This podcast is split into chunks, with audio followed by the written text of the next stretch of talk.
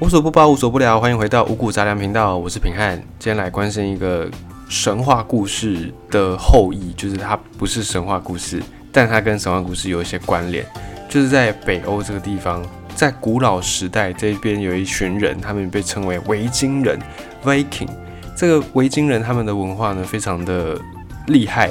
就已经传播到世界各地去，而且随着复仇者联盟的电影一系列电影非常的火热。这个北欧神话也让大家开始哎，慢慢的熟悉了。大家知道，除了雷神索尔之外，还有洛基，甚至还有奥丁，还有女神弗雷亚等等等等，有这些神明的存在。那维京人他们呢，以前确实是信奉北欧神话的，他们自称是奥丁的子民，就他们崇拜奥丁啦，崇拜索尔这些神明。然后呢，维京人的形象也跟着这些。影视作品啦，或者是一些动画作品啦、漫画作、漫画作品、游戏改编等等，然后传播到世界各地去。那么对于维京人这一群人，其实我们容易有一些误解，包含当你想到维京人，你可能会想到他们的服装是很多的毛皮，然后呢是这种大地色系，咖啡色啦、棕色，啊，男生就会留着长长的胡子，啊，女生的话呢就会绑那个长的辫子。他们的帽子呢也是非常有特色的牛角头盔，就是一个头盔，然后旁边有两根牛角，很像一个牛角面包。通常你想到的维京人的形象大概是这样子，然后手上就会拿着斧头，狂战士。大部分你接触到的这种有关于维京人的形象，应该都是长长这个样子。可是呢，这个牛角盔其实就是我们对维京人的一个误解，因为这一群维京人呢，他们从来不曾佩戴过牛角盔。你说好，那实战当中可能牛角盔不是很好用。那如果在祭祀呢、祭典的时候，仪式总会用到牛角盔吧？连祭祀的时候也没有。那为什么我们会对维京人有这种牛角盔的误解呢？这是因为有一些考古学家、考古团队他们在挖掘维京人的墓葬的时候，发现，诶，维京人在下葬的旁边陪葬品很喜欢放号角。号角在当地呢是一种乐器。之外，也是一种嗯，算是激励士气的一个道具。就像我们在中国古代中国打仗会击鼓嘛，鸣金有没有？鸣金的话就是收兵，击鼓就是要大部队要进攻。在维京的文化当中呢，这个号角也是相当于击鼓的这个作用，鼓舞士气，然后呼朋引伴，甚至是你胜利了之后吹奏这个号角，就代表一个仪式性的你胜利了，你征服这个地方的这个状态。所以在墓葬里面挖出来很多的维京人陪葬品会有号角，那于是呢，以讹传讹，久而久之，我们就觉得说，好像维京人的头上就会有两根号角，号角形状的牛角，感觉也蛮合理的。所以这样的形象呢，就被大家不断的误解，然后不断的传播。所以我们现在对维京人的形象就会有一个牛角盔，但其实真实上历史上的维京人是没有这种牛角盔的。那再来，我们对维京人还有一个印象，就是他们应该是海盗民族。这个海盗呢，不像是后来在大航海时代的那些海盗，也不像是日本很多动漫的那种什么航海王、海贼王的那种海盗，也不是这样子。在历史上的这群维京海盗，其实他们更加的凶凶猛，更加的残暴，而且他们的船呢，举世无双，因为当时候他们领先世界航海技术好几个时代。所以他们的造船技术非常的好，他们就靠着这个很轻便的，然后吃水很浅的，形状又很狭长，然后又可以载很多人的这个小船——维京战船，他们就在河流、在海洋、在湖泊、在你想得到的地方有水的地方，这个船都可以派上用场。所以他们就离开了北欧，他们的原生的故乡，然后呢，跟着这个季风。各种航行，航行到英国去，然后甚至航行到欧洲大陆去，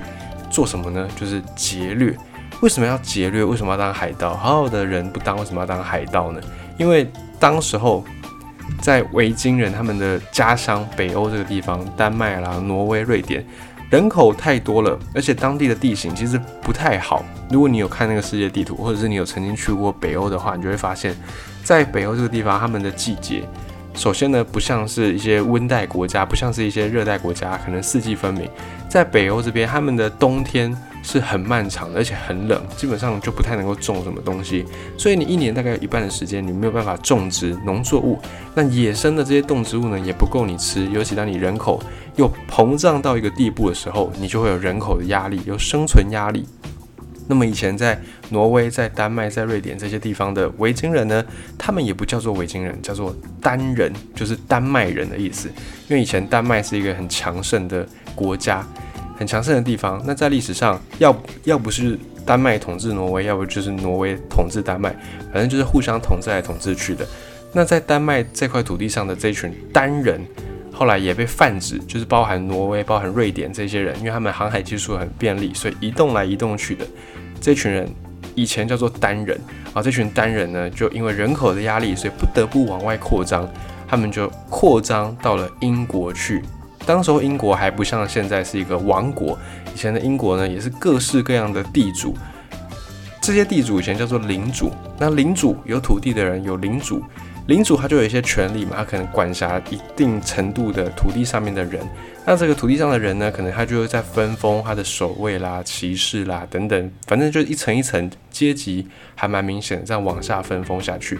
那这群领主呢，当时候还没有统一起来，哦，就各自为政这样。以台湾来讲啊，可能台北市以前还没有台北市，然后这文山区就有一个领主，啊，信义区就有一个领主，大安区就有一个领主，就是像现在这样小块小块的，然后各自统治自己的国土这样子。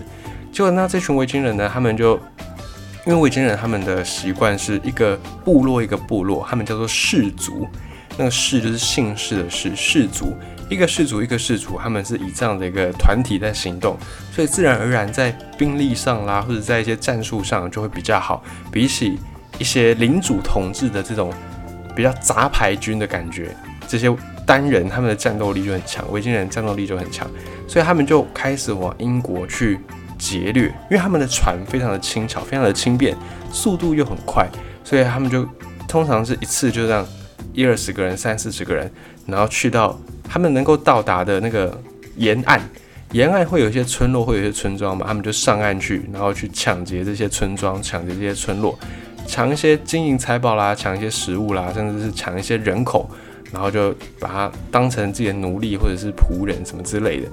就变成这种劫掠的形象，所以我们想到维京人才会有想到海盗，但是他们的海盗呢，其实跟我们认知的海盗不太一样，他们做的呢，顶多就是沿海的骚扰、沿海的劫掠，大概是这样子一个状况。那这些海盗们的冒险，这些海盗后来也影响了很多欧洲的历史，因为欧洲以前。曾经有一段时间是罗马帝国很强盛的罗马帝国在统治。这些罗马帝国统治的时候呢，欧洲非常的繁荣，非常的兴盛，就是有那种希腊文明遗留下来的辉煌的感觉。可是当时就算在罗马统治的时候呢，英国这个地方是整个罗马帝国的边边角角、边陲地带，因为罗马帝国的中心在哪里？在意大利，在南欧。那对于南欧来说，英国已经算是很边缘、很偏僻的地方，所以当时候英国虽然在罗马帝国辖下，可是它并不受到太多的重视。那后来这一群维京人、这群单人，他们就因为生存的需求嘛，往外扩张，往外到了英国，然后再扩张到法国，然后甚至呢还有到了欧洲，到南欧来，甚至还有一些维京人，他们就。跟随着这个航海的路线，然后就一路一路打打打打到意大利去，震惊了当时候的欧洲的贵族、欧洲的王室。那这群北方来的人呢？他们在原本欧洲的这些人，他们把他们称作为诺曼人，就是北方来的人，诺曼人，或者是把他们叫做北方的蛮族，因为这群人呢，感觉上好像没有什么文化。就只会打打杀杀，只会偷抢拐骗这样子，就没什么文化，所以也被称之为是北方的蛮族。那这群北方蛮族呢，就是劫掠了英国，然后也劫掠了欧洲的沿岸地区，造成了欧洲的历史有一些些影响，甚至是蛮大程度的被影响。可是这群维京人被称为蛮族，但他们真的就完全没有文化吗？显然也不是这样子。因为在他们的原生家乡北欧的这个地方，刚才讲过，天气非常的不是很好，气候非常的不好，在冬天非常冷，而且地形的关系，没有什么太多能去的地方，哦，要么大家就是待在家里面，就围在萤火旁边，也因此他们发展出了蛮多的娱乐娱乐的方式，比方说他们有会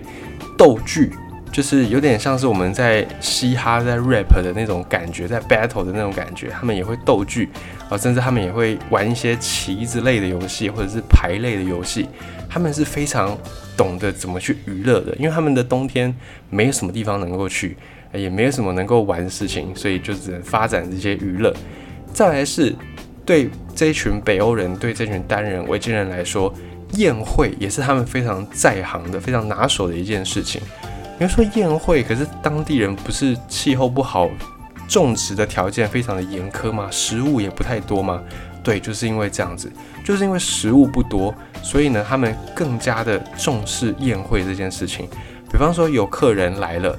那因为食物是很珍贵的一个资源，所以有客人来，我就发挥我的待客之道，然后呢，我就把我最好的食物拿出来招待客人，因此可以看得出我对这个客人的重视。这个就是宴会的意义，在北欧的意义，因为食物是很珍贵的资源，所以我愿意拿出来跟你分享，代表你是非常尊贵的客人。那也因为食物的珍贵性，所以要开一个宴会不是很容易。要开宴会的时候呢，通常都是有一个很重大的理由，比方说打赢了一场很重大的胜仗，或者是就拿到一个很好的一个宝物之类的，类似这样，通常都是有一个大事件，然后才会去办这样的一个宴会。因此，你要说北欧。这些维京人，这些单人，他们都是野蛮人吗？也不尽然，只是他们通常欧洲人看到他们的时候，要么你就是被杀，要么你就是被劫掠，所以对这些人的印象不会太好。而且当时候，因为他们信奉的是北欧的神明嘛，信奉奥丁，信奉这个索尔，信奉洛基这些神。那对当时的欧洲来说，当时欧洲信奉的是天主教，信奉的是基督教。对这些天主教徒、基督教徒来说，北方来的这些蛮族，你们就是异教徒，你们就信仰跟我不一样，所以你们都是异端，你们都是恶魔。所以当时候的这些欧洲人看待北欧的单人，看待北欧的维京人，就会有一个先入为主的这种不好的印象。再加上他们当时候单人看到欧洲人的时候，都是在劫掠，都是在烧杀掳掠，所以自然而然，这些人对北欧人的印象就不会太好。那当时候北欧的这群人单人呢，他们最常去抢的就是修道院。为什么抢修道院？不是因为宗教关系，而是因为以前的欧洲人觉得修道院就是一个很神圣的地方，它是跟神联系的一个管道。他们以前的欧洲人不会想到说修道院会是被人家攻击的目标。在欧洲，他们互相打仗可能就不太会去攻占修道院，可是他们没有想过。这些北方来的维京人根本不管你这一套，他们根本没有这样的一个概念，所以这些北方的维京人就发现，哇，这些欧洲人修道院都不不设下重兵来布防，而且修道院通常都是会放一些画啦，哦，放一些艺术品啦，然后金银财宝，通常又是最富有的一个地方，他们就去抢这些修道院。那这些修道院里面的修士、里面的神职人员，通常也都会是。比较高知识分子，比较有机会接触到文字，比较有机会去写一些书，所以这群修士、这群神职人员被劫掠之后呢，他们在写下文字、记录这些历史的时候，也会把自己个人的负面的观感、负面的情绪给他加油添醋，摊在其中。也因此，我们现在对于维京人的印象，通常会是这种海盗的，然后不太好的印象，也是来自于这些修士他们的记录。这个就是北欧的维京人，他们在跟我们现在的印象当中不太一样的地方。那这群北欧的维京人，他们的北欧神话为什么到后来就视为了呢？因为这群维京人后来就开枝散叶，就从挪威、从瑞典、从丹麦这些地方的扩张啊，有些人到了英国，有些人到了法国，有些人到欧洲，到荷兰，反正呢就是开枝散叶，散了出去。然后逐渐的融合、融合、融合，就变成了欧洲人，加入了欧洲大家庭。那也因为这个族群融合的关系，有一些这些维京人单人，他们就改变了自己的信仰。而随着时间的更替，信仰是会流动的，是会改变的。那这群原本信奉奥丁、原本信奉索尔、信奉洛基、北欧神话的这些单人，这些维京人，他们就慢慢的也改信天主教，改信基督教。所以北欧神话到后来。没有再以信仰的方式传承下来，可能还是有一些当地人还是会信奉这样的一个北欧神话，但是呢，他就没有像是基督教，没有像是天主教这样子以宗教的方式广大的传播出去。那以后来这群单人因为信仰同步了，呃，欧洲人觉得说，好吧，那这样我们现在也都算是一家人，我们都是神的子民，所以这个北欧圈才被纳入北欧，不然以前他们叫做丹人，他们叫做维京人，后来才变成北欧这样的一个称呼。这也是维京人的一段历史，一段我们可能不知道，或者是我们可能有一些误解的历史。